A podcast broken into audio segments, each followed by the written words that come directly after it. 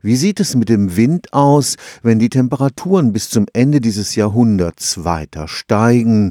Das ist die Frage, die sich Klimaforscher am Karlsruher Institut für Technologie gestellt haben.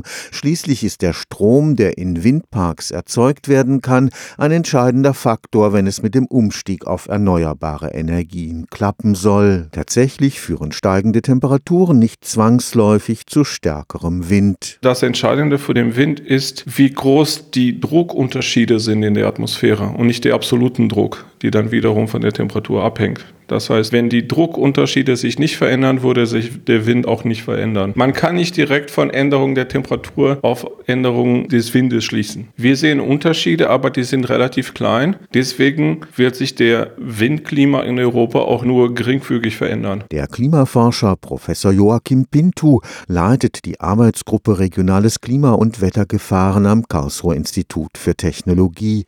Die Klimamodelle zeigen, die Auswirkungen des Klimawandels auf die Stromerzeugung durch Wind sind vergleichsweise gering. Allerdings wird der Wind zukünftig noch weniger berechenbar sein. Was wir sehen, ist, dass zum Beispiel für Mitteleuropa wir tendenziell mehr Wind im Winter haben, aber da haben wir bereits sehr viel Wind, während im Sommer wir weniger Wind erwarten. Das heißt, da wird der Unterschied zwischen Sommer und Winter größer. Bei Windgeschwindigkeiten unter drei Meter pro Sekunde stehen Windturbinen still. Optimal sind Geschwindigkeiten zwischen 10 und 20 Meter pro Sekunde. Aber wenn es darüber hinausgeht, vor allem über 25 Meter pro Sekunde, dann werden diese Turbinen abgeschaltet, um zu vermeiden, dass dann was kaputt geht. Das heißt, häufige stärkere Winde nutzen für Windenergieproduktion wenig. Auch die Schwankungen von Jahr zu Jahr werden größer? Man kann sich da so vorstellen, dass wir häufiger extremere Jahre haben, in denen entweder wir sehr viel Wind haben oder kaum was. Dann brauchen wir andere Energiequellen, womit wir das kompensieren können. Die Empfehlung der Klimaforscher,